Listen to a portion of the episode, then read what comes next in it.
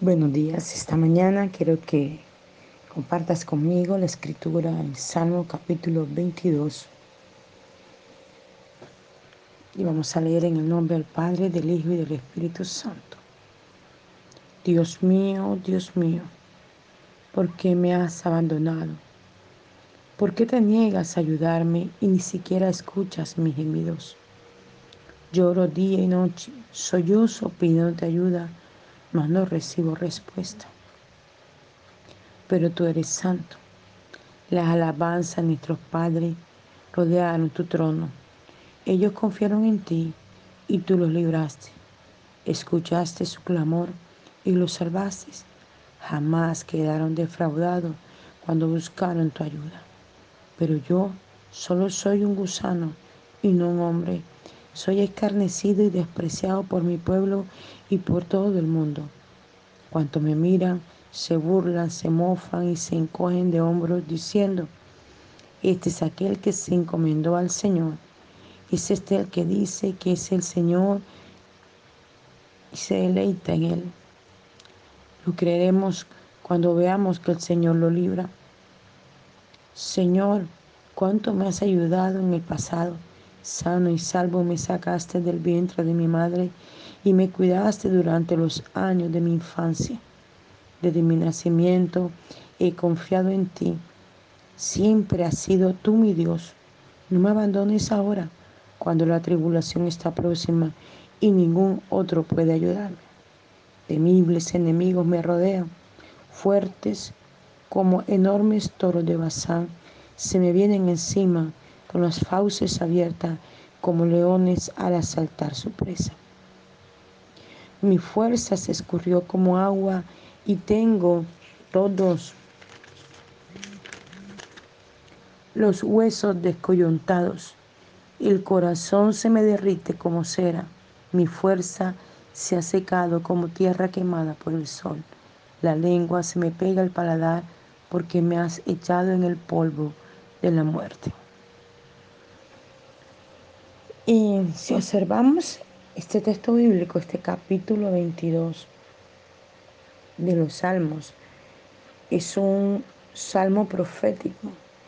Es un salmo que mm, hablaba de la experiencia que Jesús tenía, iba a tener en la cruz del Calvario. Los salmos fueron escritos miles de años antes de que Dios se revelara en carne y en sangre a través de su Hijo Jesucristo, traído en el vientre de María. Pero dice la Escritura que el Antiguo Testamento era la sombra de lo que había de venir. Todo el tiempo hubo la manifestación del Padre, del Hijo y del Espíritu Santo, desde el Antiguo Testamento, Génesis, hasta el final del Nuevo Testamento, Apocalipsis. Siempre hubo esta manifestación.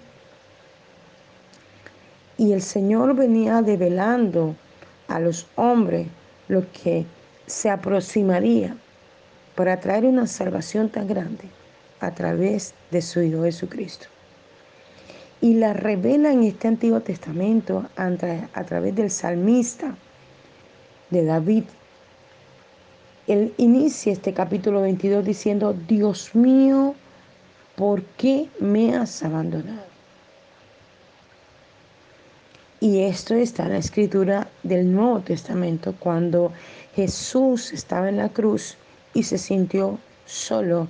Pero antes de ese paso, usted puede observar en, otro capítulo, en, en los Evangelios, cuando Jesús dice, pasa de mí esta copa, pero no se, haga, no se haga como yo quiero, sino como tú quieres. Jesús sabía que ir a la cruz sería una dura prueba a la carne, a lo físico, a lo que vivió de los golpes, de la, de la, de, en, el, la cabeza cuando le pusieron la corona de espina, cuando eh, el azote en sus espaldas, cuando fue puesto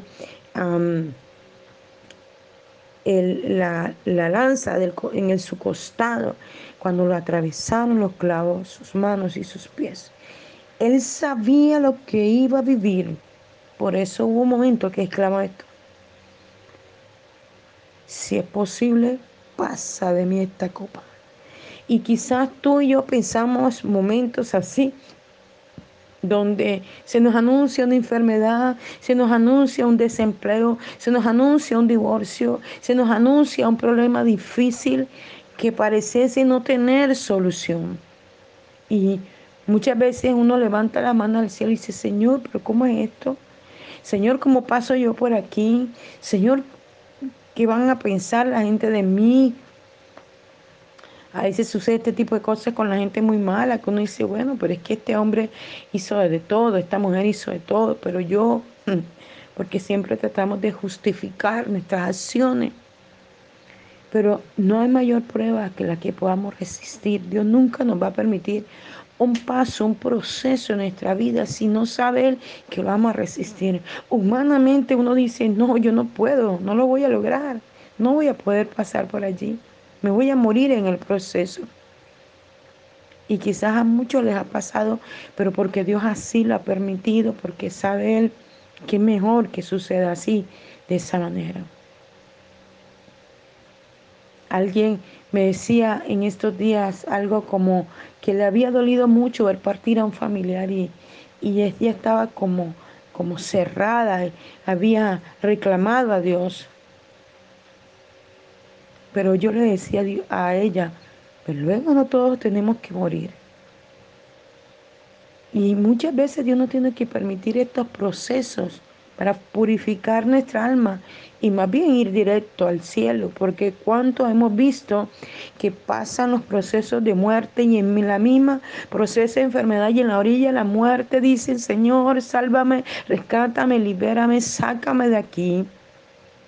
Yo te juro que te sirvo, te juro que dejo el trago, te juro que vuelvo con mi esposa, te juro que dejo de hacer esas cosas malas, dejo de consumir droga, dejo de robar, dejo de hacer tal y cual cosa y Dios lo saca y lo libera. Y los primeros días viven una vida bien, pero luego vuelven a la misma. Yo vi un ejemplo de alguien que estaba en la cárcel y su mamá pedía oración y su familia y clamaba. Y sí, el hombre caminó dentro de la cárcel en el Evangelio y oraba y danzaba y levantaba sus manos y leía la escritura. Y cuando me anunciaron que había regresado, que lo habían soltado, mi espíritu rechazó tremendamente cuando me dijeron, es cristiano. Luego yo me tendría que haber puesto muy feliz porque es lo que queremos, pero mi espíritu me decía que no era tal como la gente lo decía, era solo una fallada en él para que la gente lo creyera. Y luego ese sentir que tuve tan profundo en mi corazón fue tan real. No había pasado más de tres semanas cuando este hombre se despojó hasta de su vestidura. Y cuando me, refiero a las vestiduras, me estoy hablando de lo físico. Él comenzó a vestirse como cristianos mm, muy religiosos, este, en el sentido de que eh, mostraba em, una vestidura muy cerrada, muy, muy, muy, muy así, muy y cuando de pronto escuchamos lo primero, ya estaba atracando en el barrio, estaba subiéndose a los buses a atracar. No pasó ni tres, cuatro meses cuando de nuevo a la cárcel. Y allí está. Entonces nuestra vida debe ser cimentada en la palabra del Señor y alineada a Él. Hay cosas que las mostramos como muy espirituales o muy religiosas. Leía algo ahorita, antes de hacer el devocional de una mujer que declaró públicamente ser bruja. Y, decía que vive en una montaña y es bruja, pero es bruja de las magias blancas, de las que, y que aún ella misma hace sus hechizos para protegerse de los demonios. Y, y decía, que aún siendo de niña la habían metido en una iglesia para enseñarla a rezar y que ella sabía desde niña la inclinación que ella tenía a ser bruja. Tremendo esto. no hay en la conciencia una convicción real de pecado y de situaciones de las que tenemos que apartarnos de Dios. Muchas veces hay estas luchas espirituales en que o me voy muy al extremo, me vuelvo un religioso y no un verdadero cristiano que tiene una comunión con Dios, o me vuelvo muy liberal. Y hay una línea muy delgada entre la una y la otra que nos lleva a tener una verdadera entrega y comunión con Dios. Jesús en la cruz clamó, Elí, Elí, lama sabatani. ¿Por qué me has desamparado? Él se sintió desamparado, abandonado en la cruz. Pero lo que separaba a Jesús en ese momento del Padre era la cantidad de pecado que estaba cargando sobre sus hombros de una humanidad que no quería buscar a Dios.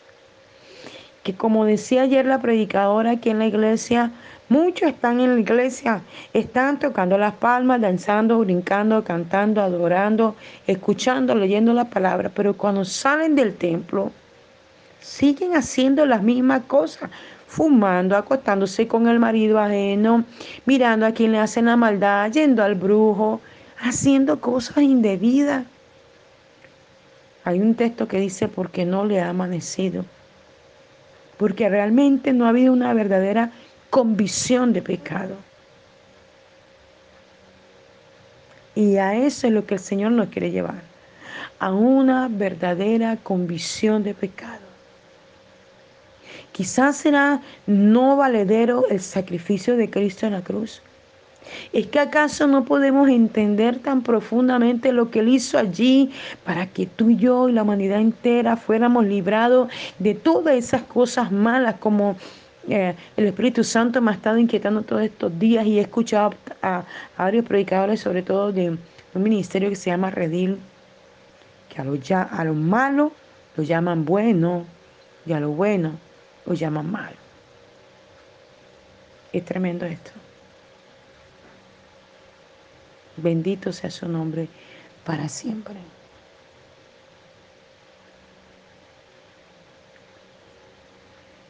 Tenemos que tener la santidad y la purificación en nuestros pensamientos, en nuestras palabras y en nuestras acciones para separarnos de todo eso que a Dios no le agrada y que no nos sirve porque es de obstáculo para nuestro crecimiento y para la entrada al cielo. Hoy más que nunca tengo claro esto.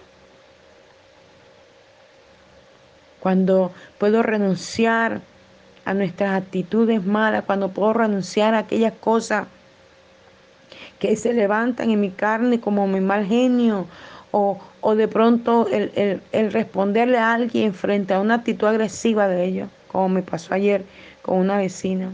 Y luego lo entendí, fue rápido, fue fugaz. No, entendí el llamado a atención de Dios de quedarme callada frente a algo que me parecía que no era correcto. Pero aún ahí yo sentí en el espíritu cuando Dios me decía, cállate, no le contestes. Y es tremendo cómo el Espíritu Santo te va perfeccionando en él. Bendito sea su nombre. El Señor puede ayudarnos cada día salir adelante. Y volvemos al texto bíblico, donde decía, ¿por qué me has abandonado? ¿Por qué te niegas a ayudarme y ni siquiera escuchas mis gemidos? El salmista decía esto. ¿Por qué me has abandonado?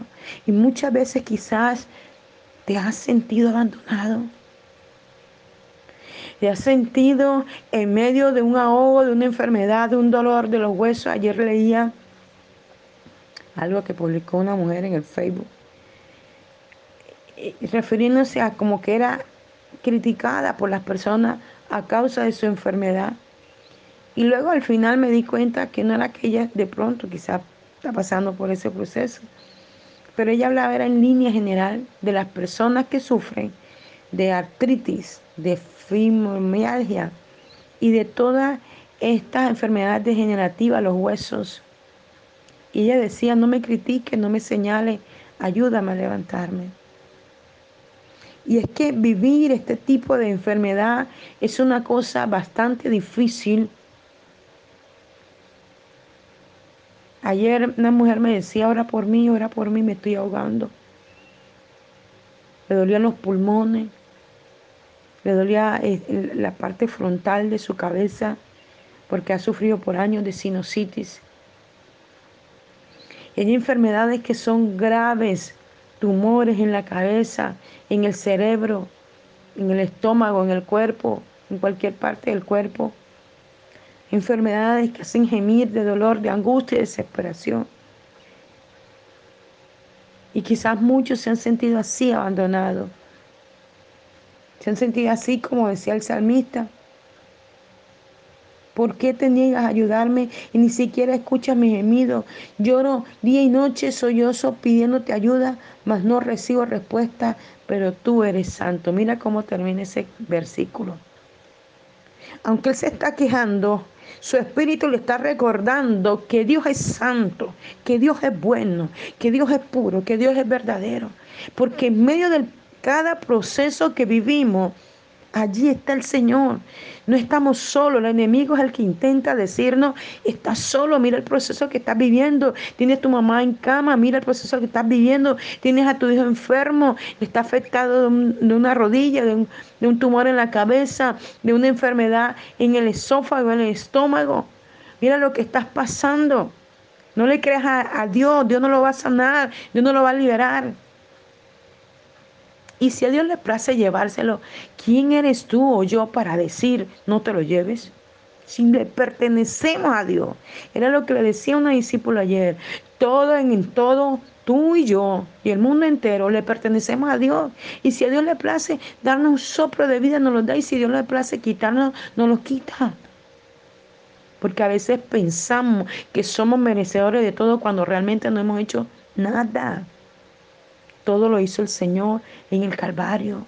Todo lo hizo en el cielo, cuando en su mente, con el Espíritu Santo y Cristo, antes de venir aquí, eso está en Génesis capítulo 1. Él comenzó a ver cómo construye el mundo y cómo ponía en el mundo a cada uno de nosotros. Estamos en el mundo porque Él quiso ponernos aquí, porque quiso darnos una familia, porque quiso darnos empleo, porque quiso darnos inteligencia, nos quiso dar sabiduría y todo lo que tenemos es porque Él nos lo ha entregado. El único ser superior en el mundo es Dios. Y Él nos ha puesto aquí con sus capacidades porque Él nos hizo a su imagen y a su semejanza. Todo lo bueno que puede haber en una persona no es porque la misma persona lo hizo, porque tuvo buena enseñanza a los padres. No, todo lo bueno que somos es porque Dios mismo lo ha puesto y nos pone a cada uno a enseñar a otros todo lo bueno que recibimos de Él. Y a veces el hombre se olvida de esto. Nunca estaremos solos porque su presencia estará siempre allí con nosotros y nos ayudará, nos levantará. Acaba de morir un pastor muy usado por Dios, predicó la palabra por todo lugar, levantó no sé cuántas iglesias, pero acaba de partir. Así lo designó Dios. ¿Y quiénes somos nosotros para decirle, así no es Dios, no lo hagas así Dios? Nada. Él sabe por qué cada situación en la vida nuestra la vivimos. Lo importante es poder ser libre, es poder mirar muy adentro qué es lo que está afectando mi vida, qué es lo que estoy haciendo que está funcionando mal. a veces decimos, em, yo no merezco esto, ¿por qué me hacen esto? Pero es un trato de Dios para enseñarnos, para formarnos, para capacitarnos, para catapultarnos. Bendito su nombre para siempre. Y sigue diciendo este, este versículo 4, pero tú eres santo, la alabanza de nuestro Padre rodearon tu trono, ellos confiaron en ti, y tú los libraste. Escuchaste su clamor y los salvaste. Jamás quedaron defraudados cuando buscaron tu ayuda. Pero yo solo soy un gusano y no un hombre. Soy escarnecido y despreciado por mi pueblo y por todo el mundo. Mire, anteriormente decía, jamás será defraudado, pero en el siguiente, realmente, aunque se estaba refiriendo a sí mismo el salmista, estaba dando una figuración de lo que Cristo viviría en la cruz. Cristo fue despreciado, fue burlado, fue señalado, fue vituperado, fue golpeado, fue maltratado. Y todo lo permitió por amor a ti y a mí, para que fuéramos librados de las tinieblas, de la fauce de los leones, de los problemas difíciles, de las circunstancias adversas, aunque las veas muy grande, puedas confiar que tu Dios es mucho más grande que esa prueba que estás viviendo. Yo no sé qué estás viviendo, porque muchas veces uno ve la prueba de uno y dice, ay, esto es tan difícil, tan grande, pero cuando ves la prueba de otro te das cuenta que la tuya es ínfima ante aquel que tiene una prueba tan difícil. Pero tanto aquel como a ti como a mí, quien nos va a ayudar a salir adelante de todo esto es el Señor Jesús, nuestro Abba Padre nuestro Rey y Dios. Él es el que nos va a sustentar y el que nos va a sostener. Quizás querrás quejarte, gritar, pero como le digo yo a la gente, ¿qué hacemos con gritar? Si gritamos, las fuerzas se nos desvanecen. Si gritamos, la garganta se nos afecta. Entonces más bien vayamos a la presencia de Dios y oremos y adoremos a nuestro Dios. Y Él hará cosa grande con nosotros. Que tu confianza y tu fe sea inconmovible esta mañana y que puedas mirar al Calvario, a la cruz, allí donde Cristo entregó su vida. Y que no mires a los hombres ni escuches lo que los hombres dicen, lo que el diablo dice. Escucha su palabra, la palabra del Señor. Mira el sacrificio que hizo por ti. Y hoy mismo tendrás una respuesta, o en una semana, o en un año, pero la vas a tener. Solamente tienes que mantenerte confiando en el Señor. Que ese día sea un día especial para ti, inicio de mes. El Todopoderoso te bendiga rica y abundantemente. Les hablo el apóstol Yané Rentería desde el altar de Mensajero de la Cruz de Cristo, Barranquilla, Colombia. Un abrazo fuerte en la distancia. Buenos días, esta mañana quiero que compartas conmigo la escritura en Salmo capítulo 22. Y vamos a leer en el nombre del Padre, del Hijo y del Espíritu Santo. Dios mío, Dios mío, ¿por qué me has abandonado? ¿Por qué te niegas a ayudarme y ni siquiera escuchas mis gemidos? Lloro día y noche, sollozo pidiéndote ayuda mas no recibo respuesta. Pero tú eres santo. Las alabanzas de nuestros padres rodearon tu trono. Ellos confiaron en ti y tú los libraste. Escuchaste su clamor y los salvaste. Jamás quedaron defraudados cuando buscaron tu ayuda.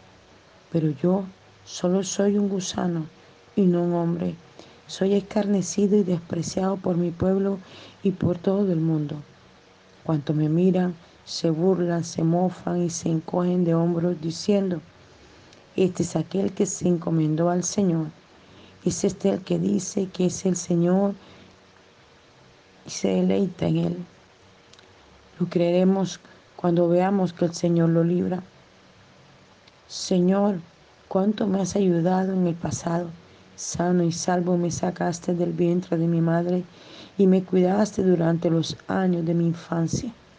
Desde mi nacimiento he confiado en ti.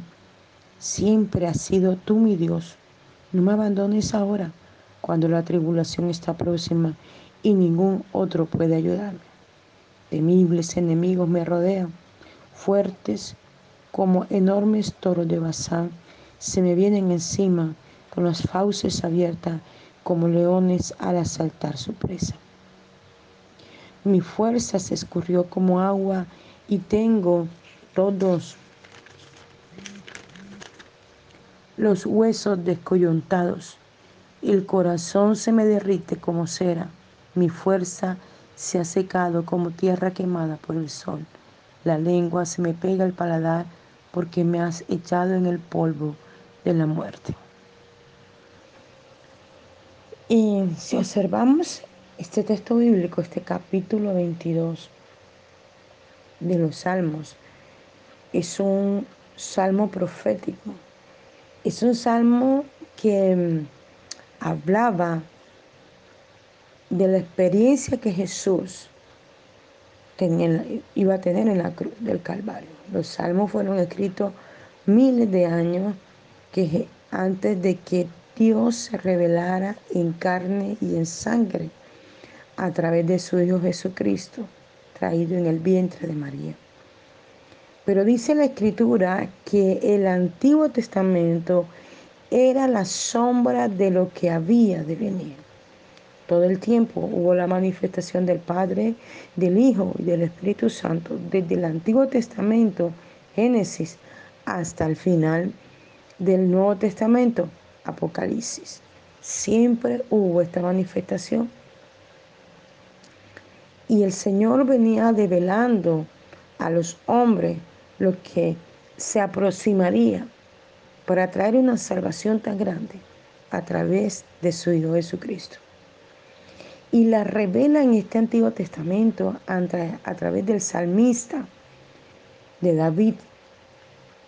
Él inicia este capítulo 22 diciendo, Dios mío, ¿por qué me has abandonado? Y esto está en la escritura del Nuevo Testamento, cuando Jesús estaba en la cruz y se sintió solo. Pero antes de ese paso, usted puede observar en, otro capítulo, en, en los evangelios, cuando Jesús dice, pasa de mí esta copa, pero no se, haga, no se haga como yo quiero, sino como tú quieres. Jesús sabía que ir a la cruz sería una dura prueba a la carne, a lo físico, a lo que vivió de los golpes, de la, de la, de, en, el, la cabeza cuando le pusieron la corona de espina, cuando eh, el azote en sus espaldas, cuando fue puesto la, lanza en el, su costado, cuando lo atravesaron los clavos, sus manos y sus pies. Él sabía lo que iba a vivir. Por eso hubo un momento que exclamó esto. Si es posible, pasa de mí esta copa.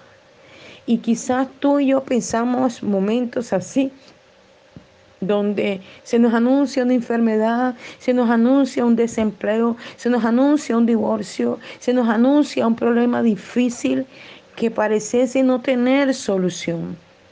Y Muchas veces uno levanta la mano al cielo y dice, Señor, pero ¿cómo es esto? Señor, ¿cómo paso yo por aquí?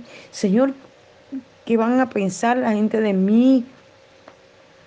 A veces sucede este tipo de cosas con la gente muy mala, que uno dice, bueno, pero es que este hombre hizo de todo, esta mujer hizo de todo, pero yo, porque siempre tratamos de justificar nuestras acciones. Pero no hay mayor prueba que la que podamos resistir. Dios nunca nos va a permitir un paso, un proceso en nuestra vida si no sabe Él que lo vamos a resistir. Humanamente uno dice, no, yo no puedo, no lo voy a lograr, no voy a poder pasar por allí, me voy a morir en el proceso. Y quizás a muchos les ha pasado, pero porque Dios así lo ha permitido, porque sabe Él que es mejor que suceda así, de esa manera. Alguien me decía en estos días algo como que le había dolido mucho ver partir a un familiar y, y ella estaba como, como cerrada, había reclamado a Dios. Pero yo le decía a ella, pero pues luego no todos tenemos que morir.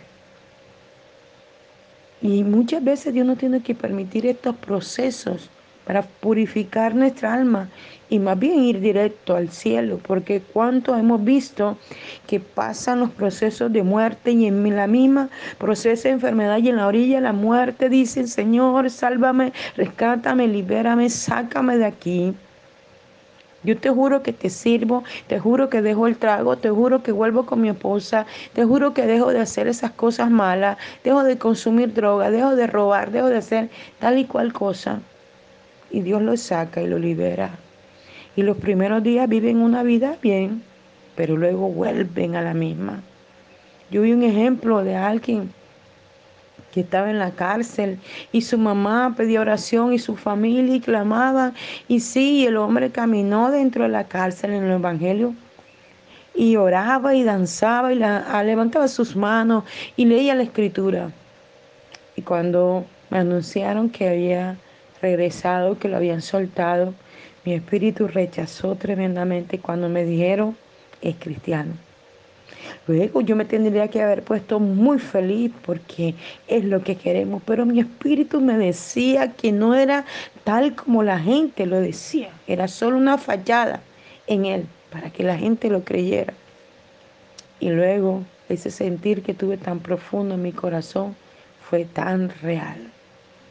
No había pasado más de tres semanas cuando este hombre se despojó hasta de su vestidura y cuando me, refiero a las vestiduras, me estoy hablando de lo físico. Cómo hizo a vestirse como cristianos mm, muy religiosos, este, en el sentido de que eh, mostraba em, una vestidura muy cerrada, muy, muy, muy, muy así, muy... Y cuando de pronto escuchamos lo primero, ya estaba atracando en el barrio, estaba subiéndose a los buses a atracar. No pasó ni tres, cuatro meses cuando de nuevo a la cárcel. Y allí está. Entonces nuestra vida debe ser cimentada en la palabra del Señor y alineada a Él. Hay cosas que las mostramos como muy espirituales o muy religiosas. Leía algo ahorita antes de hacer el devocional de una mujer que declaró públicamente ser bruja y, decía que vive en una montaña y es bruja, pero es bruja de las magias blancas, de la que, y que aún ella misma hace sus hechizos para protegerse de los demonios. Hmm. Y, y decía que aún siendo de niña la habían metido en una iglesia previsteriana para enseñarla a rezar y que ella sabía desde niña la inclinación que ella tenía a ser bruja. Tremendo esto. no hay en la conciencia una convicción real de pecado y de situaciones de las que tenemos que apartarnos de Dios. Muchas veces hay estas luchas espirituales en que o me voy muy al extremo, me vuelvo un religioso y no un verdadero cristiano que tiene una comunión con Dios, o me vuelvo muy liberal. Y hay una línea muy delgada entre la una y la otra que nos lleva a tener una verdadera entrega y comunión con Dios. Jesús en la cruz clamó, Elí, Elí, lama sabatani. ¿Por qué me has desamparado? Él se sintió desamparado, abandonado en la cruz. Pero lo que separaba a Jesús en ese momento del Padre era la cantidad de pecado que estaba cargando sobre sus hombros de una humanidad que no quería buscar a Dios.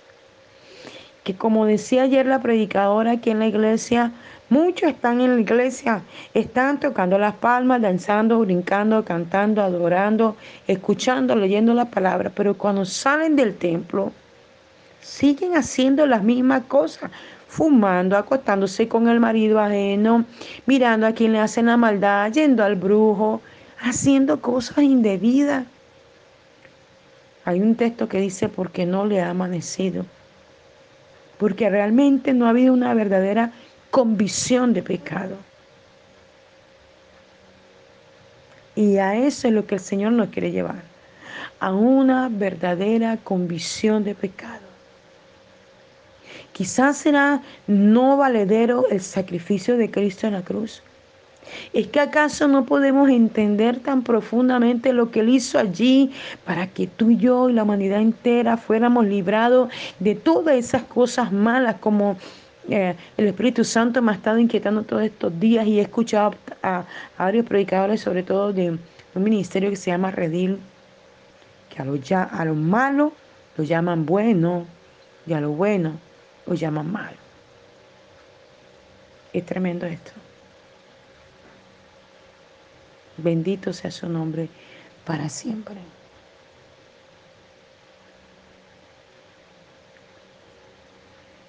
Tenemos que tener la santidad y la purificación en nuestros pensamientos, en nuestras palabras y en nuestras acciones para separarnos de todo eso que a Dios no le agrada y que no nos sirve porque es de obstáculo para nuestro crecimiento y para la entrada al cielo. Hoy más que nunca tengo claro esto.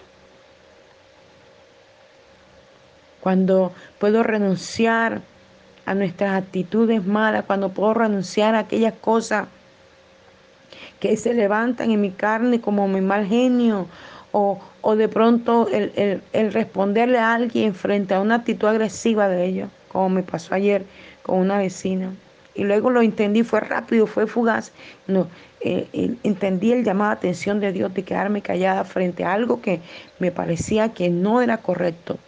Pero aún ahí yo sentí en el espíritu cuando Dios me decía, cállate, no le contestes. Y es tremendo cómo el Espíritu Santo te va perfeccionando en él. Bendito sea su nombre. El Señor puede ayudarnos cada día a salir adelante. Y volvemos al texto bíblico, donde decía, ¿por qué me has abandonado? ¿Por qué te niegas a ayudarme y ni siquiera escuchas mis gemidos? El salmista decía esto. ¿Por qué me has abandonado? Y muchas veces quizás te has sentido abandonado. Te has sentido en medio de un ahogo, de una enfermedad, de un dolor de los huesos. Ayer leía algo que publicó una mujer en el Facebook, eh, refiriéndose a como que era criticada por las personas a causa de su enfermedad. Y luego al final me di cuenta que no era que ella de pronto quizás está pasando por ese proceso, pero ella hablaba era en línea general de las personas que sufren de artritis, de fibromialgia y de todas estas enfermedades degenerativas, los huesos.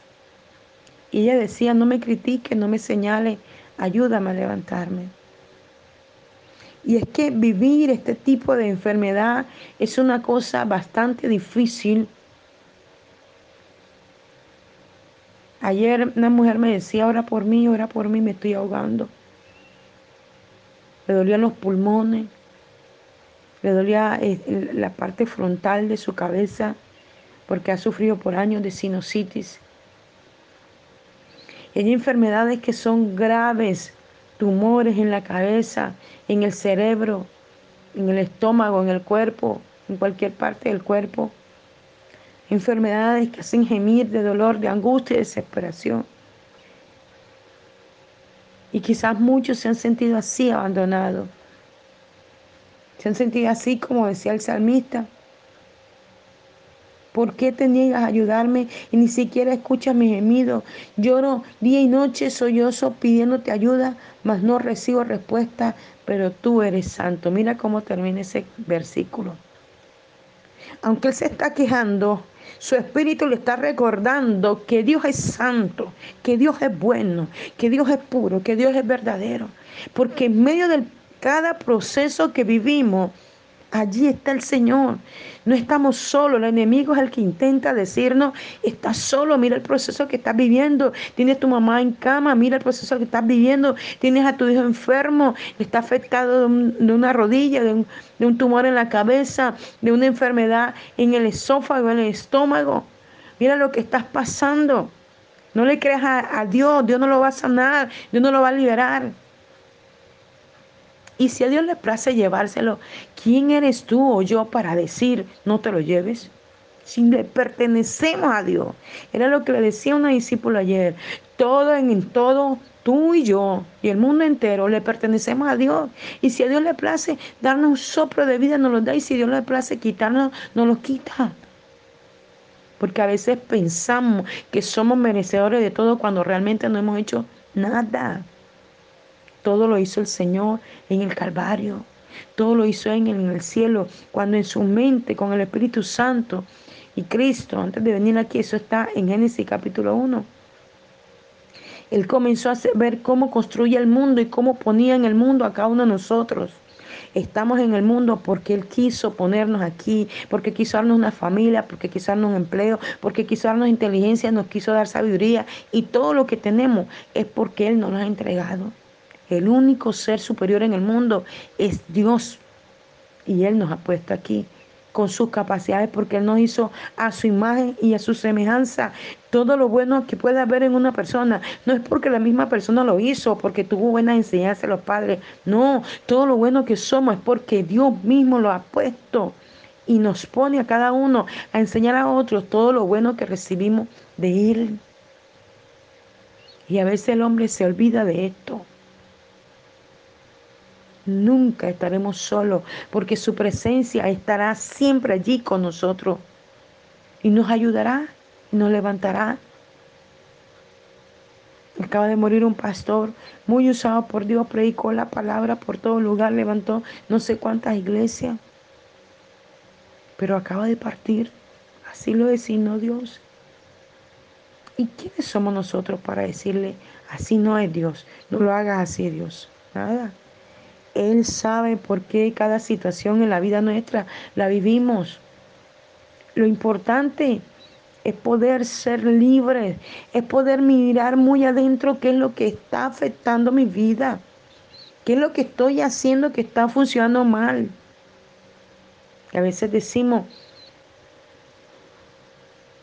em, yo no merezco esto, ¿por qué me hacen esto? Pero es un trato de Dios para enseñarnos, para formarnos, para capacitarnos, para catapultarnos. Bendito su nombre para siempre. Y sigue diciendo este, este versículo 4, pero tú eres santo, la alabanza de nuestro Padre rodearon tu trono, ellos confiaron en ti y tú los libraste. Escuchaste su clamor y los salvaste. Jamás quedaron defraudados cuando buscaron tu ayuda. Pero yo solo soy un gusano y no un hombre. Soy escarnecido y despreciado por mi pueblo y por todo el mundo. Mire, anteriormente decía, jamás será defraudado, pero en el siguiente, realmente, aunque se estaba refiriendo a sí mismo el salmista, estaba dando una figuración de lo que Cristo viviría en la cruz. Cristo fue despreciado, fue burlado, fue señalado, fue vituperado, fue golpeado, fue maltratado. Y todo lo permitió por amor a ti y a mí, para que fuéramos librados de las tinieblas, de la fauces de los leones, de los problemas difíciles, de las circunstancias adversas, aunque las veas muy grande, puedas confiar que tu Dios es mucho más grande que esa prueba que estás viviendo. Yo no sé qué estás viviendo, porque muchas veces uno ve la prueba de uno y dice, ay, esto es tan difícil, tan grande, pero cuando ves la prueba de otro te das cuenta que la tuya es ínfima ante aquel que tiene una prueba tan difícil. Pero tanto aquel como a ti como a mí, quien nos va a ayudar a salir adelante de todo esto es el Señor Jesús, nuestro Abba Padre nuestro Rey y Dios. Él es el que nos va a sustentar y el que nos va a sostener. Quizás querrás quejarte, gritar, pero como le digo yo a la gente, ¿qué hacemos con gritar? Si gritamos, la fuerza se nos desvanece. Si gritamos, la garganta se nos afecta. Entonces más bien vayamos a la presencia de Dios y oremos y adoremos a nuestro Dios. Y Él hará cosa grande con nosotros. Que tu confianza y tu fe sea inconmovible esta mañana. Y que puedas mirar al Calvario, a la cruz, allí donde Cristo entregó su vida. Y que no mires a los hombres ni escuches lo que los hombres dicen, lo que el diablo dice. Escucha su palabra, la palabra del Señor. Mira el sacrificio que hizo por ti. Y hoy mismo tendrás una respuesta. O en una semana o en un año, pero la vas a tener. Solamente tienes que mantenerte confiando en el Señor. Que ese día sea un día especial para ti, inicio de mes. El Todopoderoso te bendiga rica y abundantemente. Les hablo el apóstol Yané Rentería desde el altar de Mensajeros de la Cruz de Cristo, Barranquilla, Colombia. Un abrazo fuerte en la distancia.